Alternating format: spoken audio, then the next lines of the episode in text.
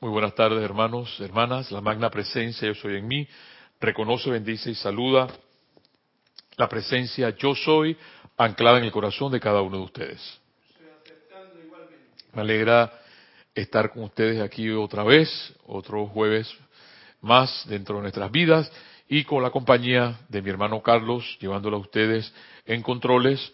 Gracias Carlos por tu servicio amoroso, porque sin él no podrían llevar las ondas hercianas a todo lo que es Serapis Bay Radio a todo el mundo y TV Serapis Bay Televisión. En el día de hoy vamos a continuar trabajando dos libros hermosos, bellos. Yo les he comentado siempre que estos libros, lo importante de, de esto es que tú te involucres con ellos y te hagas uno con ellos. Porque el hecho de leerlos nada más, leerlos nada más, pues no tiene sentido. La idea de todo esto es que tú hagas vivo el libro, hagas viva la enseñanza. Y es ahí entonces donde la palabra tiene poder. Esa palabra que viene de ti, que viene de tu corazón, que viene de la enseñanza de los maestros ascendidos, que viene de la enseñanza de un mortal como fue Men Fox, para seguir adelante en la vida. Con optimismo, te decía la semana pasada, ese optimismo que nace de ti. Nadie, uno a veces espera mucho de las personas, espera que alguien te palme las manos en la espalda, que te den un beso, que te den un abrazo. Sí, sí hay personas que te lo dan, pero esporádicamente, porque quizás anhelas que esas personas estén siempre contigo y no están. Y muy esporádicamente, de un año a año, de mes a mes, esa persona llega o a lo mejor esas, esas, eh, esa forma de vida que tú deseas llega a ti a través de otras personas, porque así es la vida, a través de los elementales, por ejemplo. El amor que quizás quieres o deseas llega a través de los elementales o llega a través de otra persona que no es la que tú, que tú deseas o quieres. Esa es la vida. Te queda a ti llenarte de optimismo y suspirar al cielo y dar gracias a Dios por la vida, por todo lo que nos ha dado. no es en vano las señales, si hay algo que Jorge nos decía, vean los jeroglíficos. En este momento, el domingo pasado, pudimos ver otra vez, con otra conciencia totalmente, eh, una obra de nuestro amado Shakespeare, nuestro eh, maestro Francis Bacon, nuestro amado maestro ascendido Saint Germain, mucho ruido, pocas nueces. y yo recuerdo, tengo que recordarles, para la que no lo han visto, la pueden ver porque esa, ese resumen está en Serapis Bay Televisión, está en la página web de Serapis Bay. Y te puedes dar cuenta de muchas cosas. Y me llega siempre la atención, a mi atención, esta, estos, estas rimas, esta canción de nuestro amado Shakespeare que decía, no, superéis, no suspiréis más, niñas, no suspiréis, que los hombres han sido siempre perjuros. Un pie dentro del mar y el otro en la orilla, y sin firmeza nunca en ninguna cosa. No suspiréis, pues no, dejadles que se vayan. Sed felices y alegres, y exhalad vuestras penas en el ay, nani, nani, nani.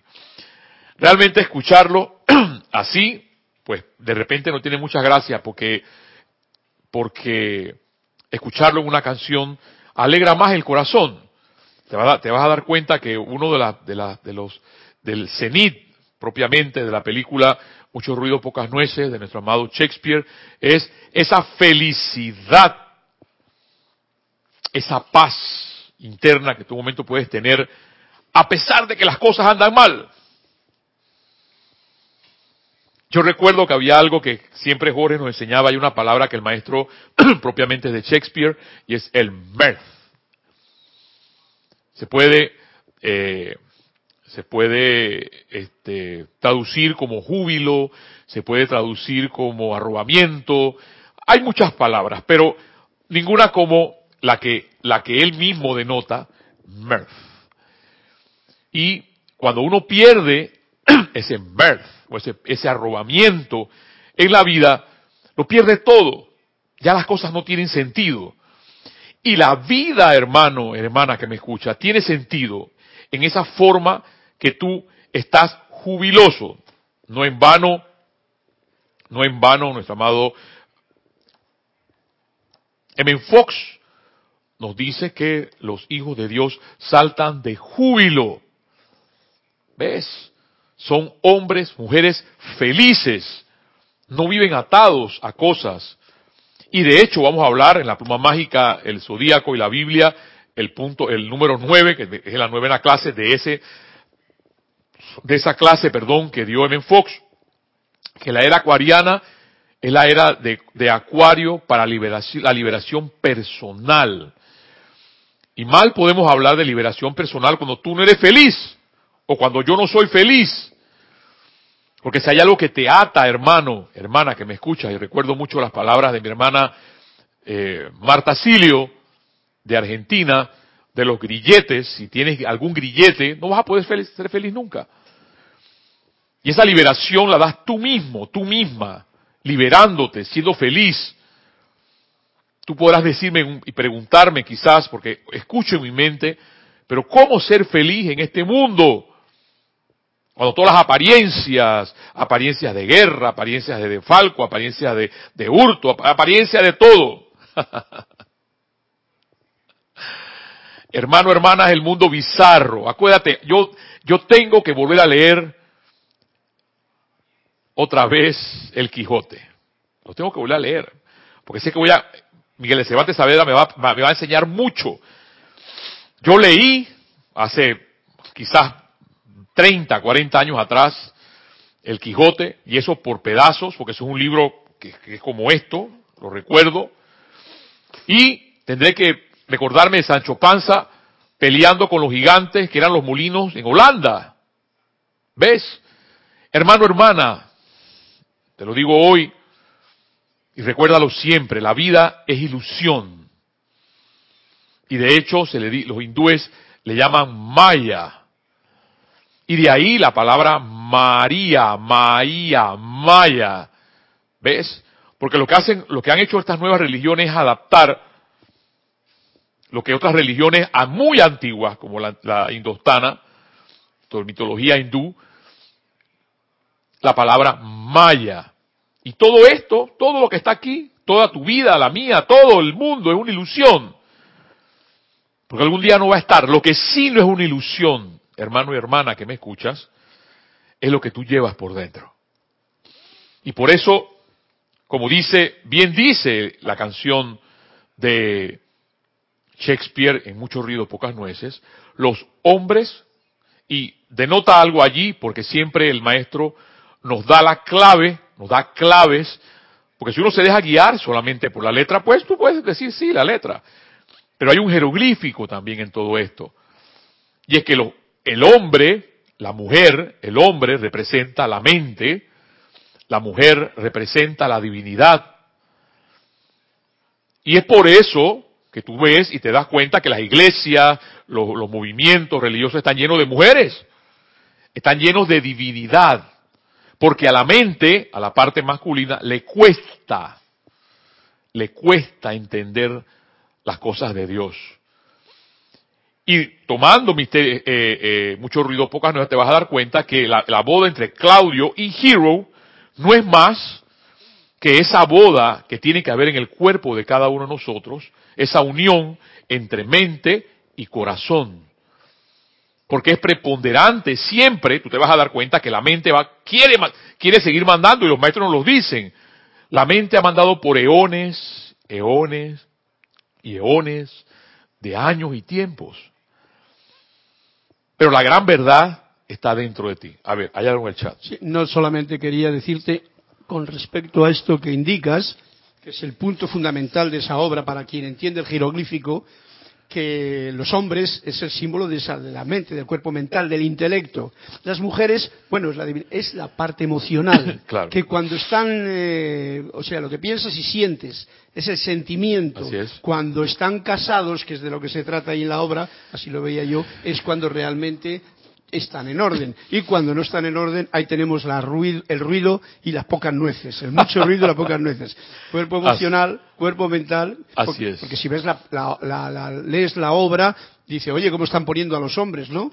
Pero no, no, no es los hombres, eso está dentro de los hombres y dentro de las mujeres. Así es, la hermano. parte mental y la parte emocional. Wow. Así mismo es, hermano. Así Es- mismo es. es Y- especial. y lo encantador de todo esto, y como lo pone Shakespeare en esa obra, es la vida. Volvemos otra vez a la presencia de vida, porque muchas veces nuestra atención está puesta afuera. Si escuchas las noticias ahora mismo, todo es terror, muerte, droga, le quito poder a todo eso, si en el momento se lo di. Entonces tu atención, ¿a dónde está puesta? Y los maestros, y vamos a seguir escuchando al amado, al amado gran director divino, si tu atención está puesta en la presencia de vida, la magna presencia yo soy, te darás cuenta que todo lo tendrás. Pero si somos perjuro, viene la mente, en estar ten- teniendo un pie en el mar y el otro en la orilla, porque siempre hemos sido perjuros, lo dice la canción, la mente es así, algún día servirá, se inclinará ante el corazón, ante la parte emocional, ante la parte divina en el hombre o la mujer, y ser feliz. A pesar de todo, ser feliz, porque hay algo. Yo recuerdo, por ejemplo, Santa Teresa de Ávila, Santa Teresa, eh, la Madre Teresa de Calcuta, Martin Luther King, el, el mismo Mandela. Son seres que han vivido en limitaciones, igual que tú, igual que yo, en muchas limitaciones. Y quizás ni siquiera llegan a las que tú puedas tener, ni a las que yo puedo eh, haber vivido. Y no han odiado. Y han vivido en armonía en sus vidas. Y es por eso que son, han sido hombres y mujeres que denotan santidad. Pero son mujeres comunes. El propio Papa Francisco ha mencionado que dice que hay muchos santos que deben de caminar por ahí en zapatillas y jeans. Claro. Porque la santidad es sencilla. La santidad no es complicada. La complican otras cosas. No voy a meterme por ahí. Pero la santidad es sencilla. Tienes que ver, por ejemplo, la propia naturaleza, el mar, las flores, las aves, el sol, un bosque, para darte cuenta que esa santidad viene de esa sencillez. Pero te queda a ti darte cuenta en ese optimismo, acuérdate de esa palabra, o otra que puede ser importante, de que tengas au- autoestima propia para seguir adelante, a pesar de que las cosas puedan andar negras alrededor tuyo. Eso va a depender de ti, que tanto te quieras catapultar hacia adelante, no dejándote atar por nada. Porque si hay algo que te quiere subordinar, que te quiere agarrar, que no te quiere liberar, oído con la palabra, porque en eso va a empezar a hablar el amado Ben Fox. La era de Acuario es una era de liberación. Mal puedes tú hablar de que estás en una era de Acuario y no ser libre. Y denotar lo que, lo que, lo que Kira nos decía el día de ayer acerca del amado Arcángel Miguel. La armonía de mi verdadero ser es mi máxima protección. Entonces, cuando trabajamos en armonía en nuestras vidas, cuando tú trabajas y te das cuenta de esa armonía, sigue adelante, aunque estés solo, sigue adelante, aunque estés sola. Eres Juan Salvador Gaviota. Los grandes hombres y grandes mujeres que caminan por el mundo no han tenido, han tenido grandes árboles como techo.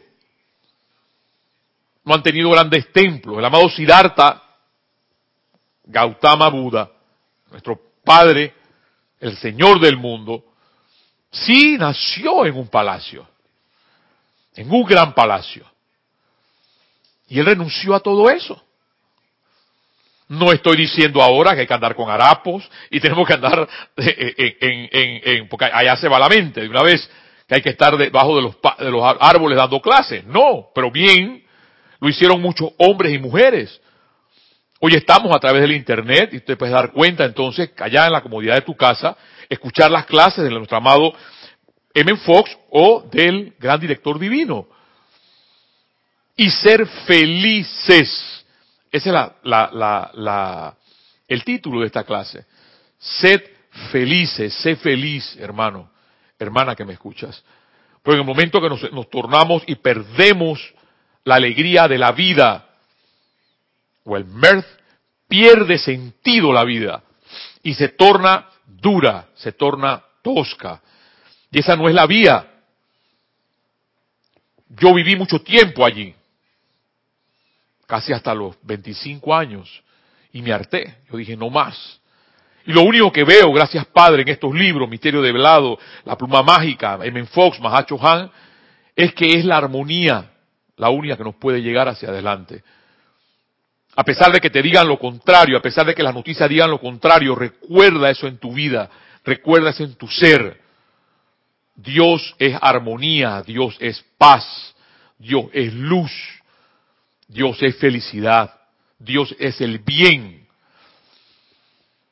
Eso lo sabe la mente, pero la mente siempre quiere jugar entre lo bueno, lo malo, lo blanco, lo negro.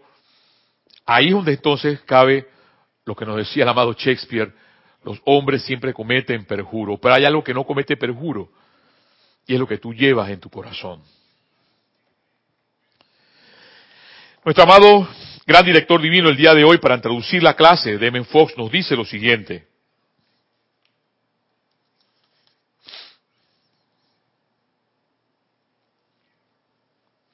Ahora bien,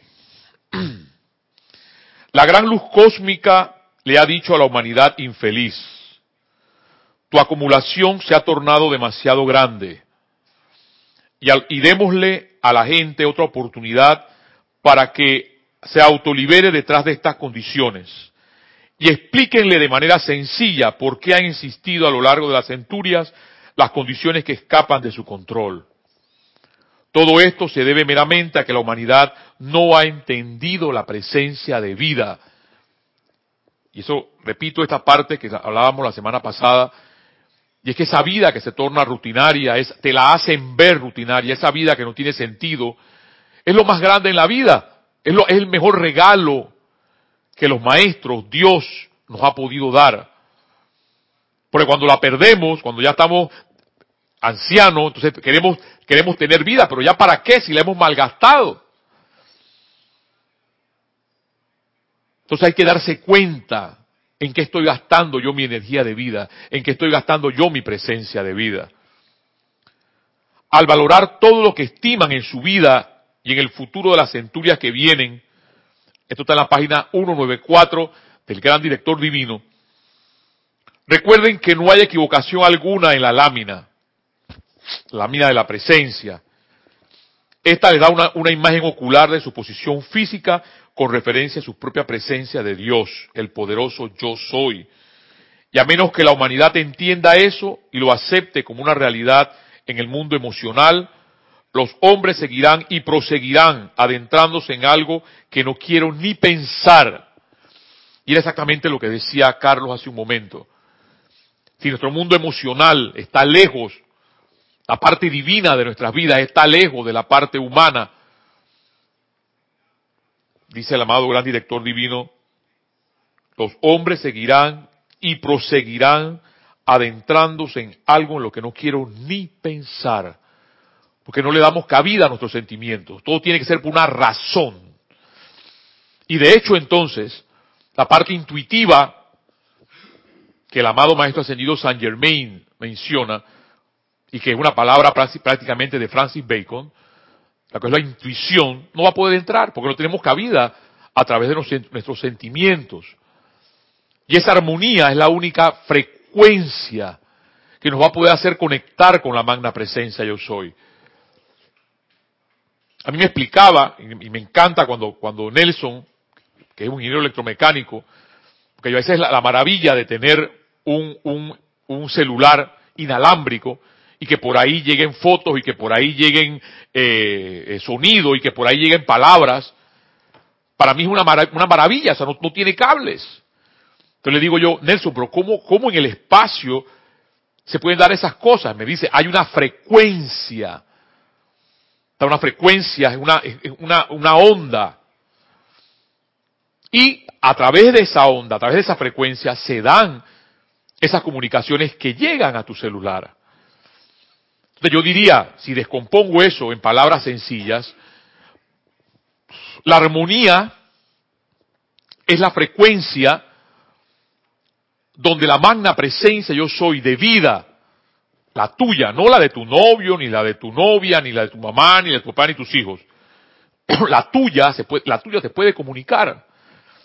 Y esa es la vía como el amado Maestro Ascendido Jesús. Todos seres que he mencionado, los pintores, Gauguin, Beethoven, los músicos, Mozart, se comunicaban con su presencia directamente, pero en armonía. Mal puedes tú en un momento determinado decir que te puedes comunicar con la presencia yo soy, cogiendo una rabia, por ejemplo, o pensando destructivamente. Sigue diciendo nuestro amado gran director divino, el amado Saint Germain les ha traído hoy una enseñanza clara y sencilla que hasta un niño puede comprender. Cuando el individuo la aplica, es majestuosa y toda poderosa en su acción. Tomémoslo de la mano y ayudémosle a entenderla y aplicarla con poder dinámico y energía. Luego verán cuán rápidamente su mundo será quietado primero. Luego, a medida que es pura y maravillosa energía, fluye a través de ustedes y sale a su mundo. Encontrarán que aquellos que la odiaban se volverán y la amarán aquellos que se, que opinían, aquellos que se oponían a ustedes desearán servirles en la gloria de la vida, porque su vertida de amor ha tocado sus mundos y las ha refinado, haciéndolo sensibles al poder de vida que es luz y la vida actúa por doquier. Mire, viniendo de un ser tan grande como el gran director divino, dándole preponderancia, dándole importancia a lo que es la vida en ti. Porque hay una de las cosas que todos los jueves me doy cuenta y que puedo caer en conciencia, en que lo más grande, lo más maravilloso, es poder compartir la vida en esta forma con gente como ustedes. Hay personas que quisieran, yo mucho tiempo en mi vida, estando siendo universitario, no me dedicaba tiempo, por ejemplo, a leer estas cosas, sino que pasaba en un bar ahogándome mis penas. ¿Ve? Siempre cometiendo el perjuro. Pero me di cuenta en un momento determinado, gracias Padre, que estas cosas llenan mi mente, llenan mi corazón. Y si estas cosas llenan tu mente, y llenan tu corazón, a ti hermano y hermana que me escucha, sigue adelante, porque es tu vida lo más maravilloso, no mi vida. Porque muchas veces las personas se equivocan cuando piensan de que las personas que les habla las quieren poner en un nicho o que son santos. No. Tú eres tan santo como las personas que te hablan, las personas que te conversan sobre la enseñanza. Santo o santa. De hecho, les he mencionado que la palabra Cristo significa ungido, lleno de gracia. Es una palabra latina. Que solamente cuando uno dice Cristo denota a una esa persona, no. Denota a ti también con esa gracia que tú llevas en tu corazón. Y darte cuenta porque una de las cosas por la cual puedo brindar, gracias Padre, es por mi vida. Y eso es lo que quisiera que tú algún día, hermano, hermana, que me escuchas, te dieras cuenta. Que esa vida es hermosa, que esa vida que es armonía, búscala. Y si la encuentras a través de una enseñanza que te libera, sigue adelante con esa enseñanza. Porque es la vía que te da paz, es la vía que te da bienestar. Cuando algo no te da bienestar y cuando algo no te, sientes bien, bien nos decía Jorge, ¿qué haces aquí sentado? ¿O qué haces allí sentada? Porque si hay algo que, que denota en tu vida algo que es importante, que tú te sientas bien. Hermano, hermana, tomando como introducción entonces el gran director divino en esa presencia de vida, que es la magna presencia, ese latido en el corazón, ese fuego interno que está en ti. Hagamos un receso de unos minutos a escuchar una música bella y hermosa que nos va a recordar la número uno, hermano, por favor. Y para poder seguir y tomar las enseñanzas de nuestro amado M. Fox. Regresamos en unos segundos.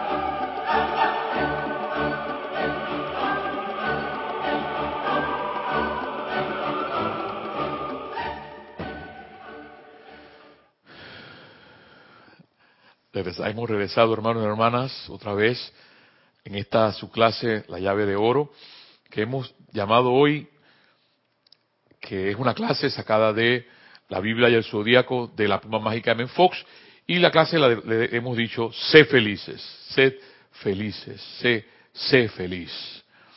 El día de hoy hemos traído un cuentito, una metáfora de Tony de Melo que dice así. La metáfora dice, unos han nacido santos, otros alcanzan la santidad, otros la reciben sin buscarla. Se declaró el fuego en un pozo petrolífero y la compañía solicitó la ayuda de los expertos para acabar con el incendio. Pero el calor era tan intenso que no podían acercarse a menos de 300 metros.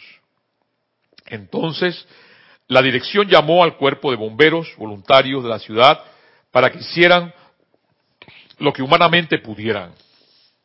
Media hora más tarde, el decrépito camión de los bomberos descendía por la carretera y se detenía bruscamente a unos 20 metros de las llamas.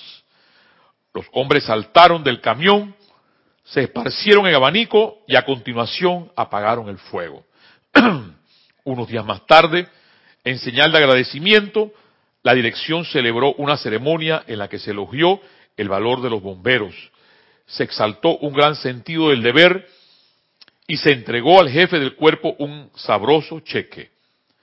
Cuando los periodistas le preguntaron qué pensaba hacer con aquel cheque, el jefe respondió, bueno, lo primero que haré será llevar el camión a un taller para que le arreglen los frenos. y dice la moraleja, y para otros hay, la santidad no es más que un ritual. Bueno, hermano, hermana, retomando entonces estas lecciones divinas de Menfox, hay dos frases que quiero retomar otra vez antes de pasar a la, a la continuación de la clase de él, que dice, en cuanto a estos cambios, y él habla de los cambios exactamente que daba aquí ayer, que se daban, que se van, que están dando ahora mismo en nuestras vidas, en cuanto a estos cambios, será la actitud que el individuo adopte hacia ellos lo que determinará la reacción de dichos cambios sobre su persona. Y hemos mencionado muchas veces aquí, hermano que me, que me escuchas, hermana que me escuchas, la actitud, tu actitud. Pregúntate siempre cuál es tu actitud en esos momentos determinados de vida, de decisiones,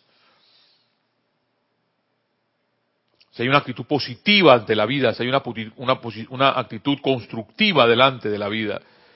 y más adelante dice Menfox, si conocemos la verdad y la practicamos, avanzaremos en la gran marcha de la humanidad, aprendiendo la nueva lección, regocijándonos, oído, no dice entristeciéndonos, dice regocijándonos con la nueva labor y, triunfa, y triunf, y triunfando con sus triunfos. Entonces, no en vano, nuestro gran director divino habla y sigue hablando de la armonía de nuestras vidas. La era acuariana, ya en la página 14, para retomar esta clase de la Biblia y el zodíaco de Menfox, la era acuariana está destinada a ser la era de la liberación personal. No es mera coincidencia que su llegada marque la emancipación de la mujer como un sexo y que en la era actual a los niños también se les haya concedido derechos como individuos y que ya no se, sean considerados meramente como la propiedad personal de sus padres. Retomando cuando antes todavía y en esta en esta en esta parte cuando críticos de nuestro amado Shakespeare hablan y dicen que, nuestro, ese maestro, cuando fue Francis Bacon, era misógeno, totalmente contra, a todo lo contrario.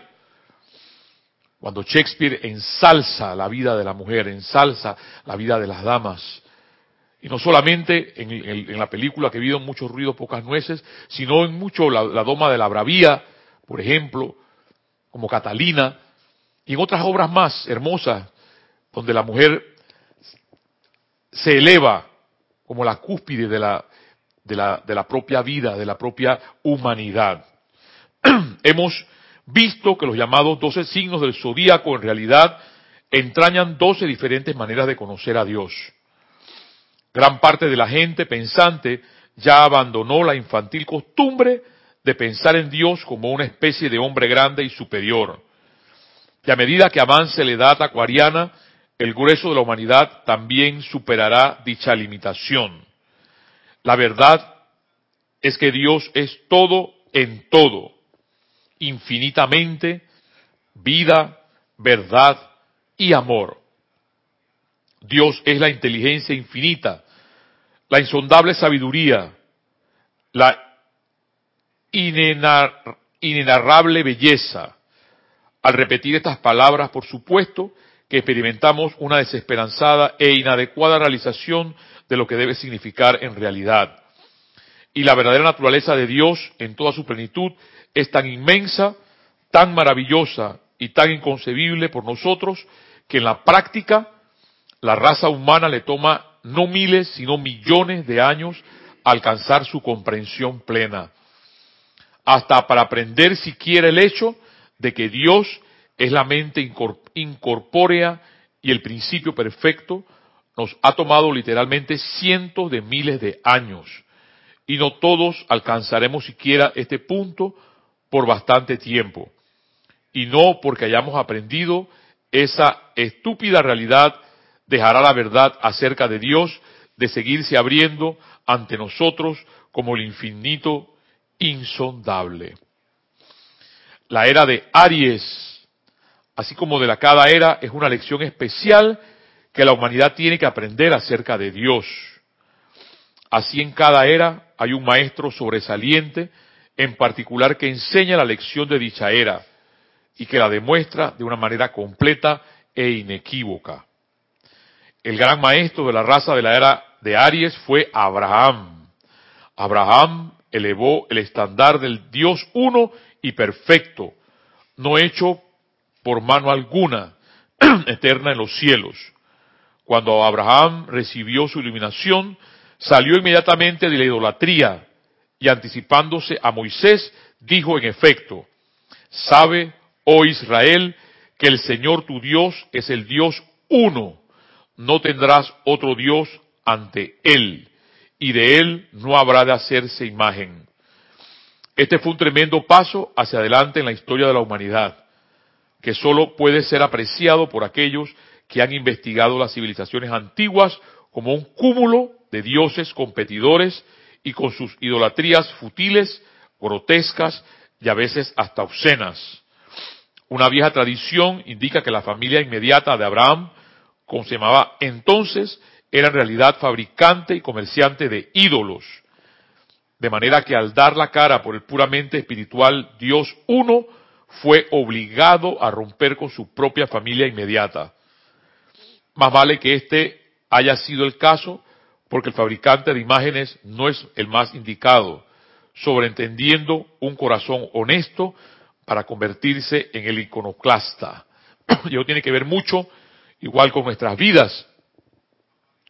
Decimos amar, decimos querer, dar nuestra vida por el Dios uno, lo cual es falso.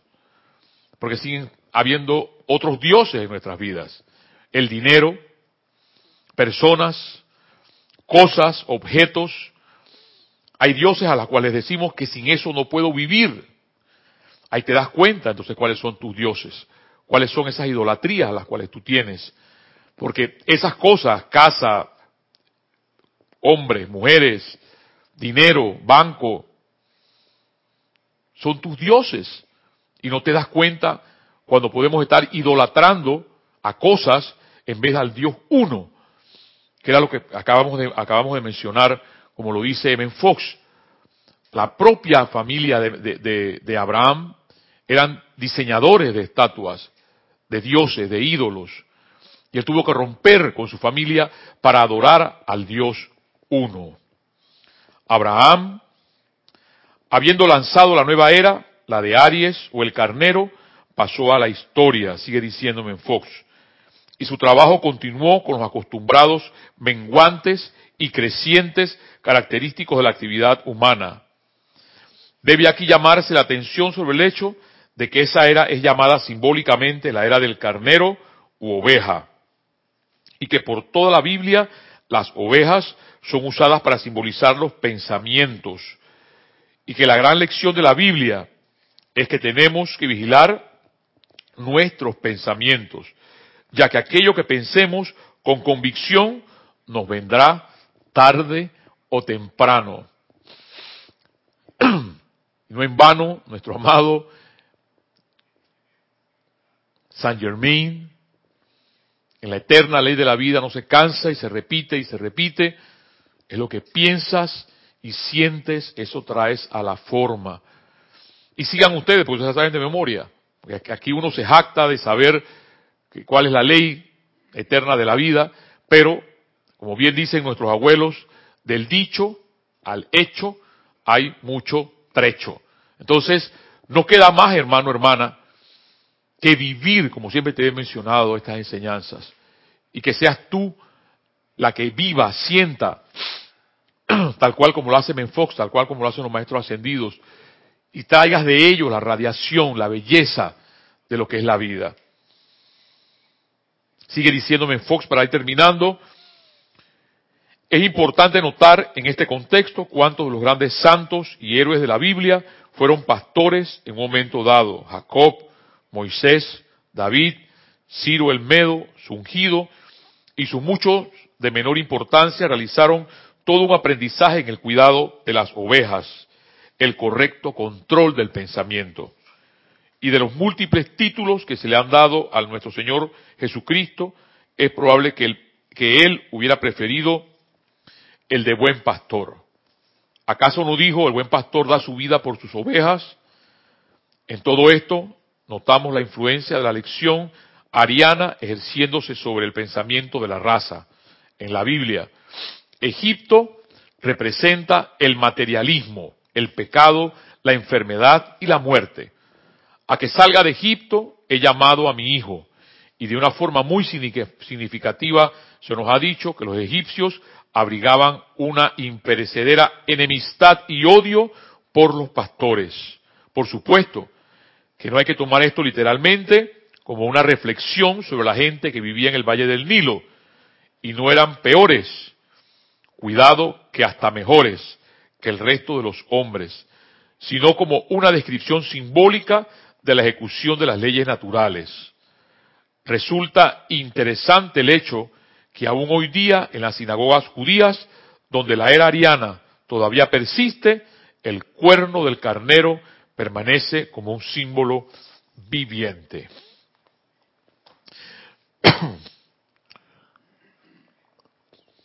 Hermano, hermana que me escuchas, no queda más entonces que seguir viviendo.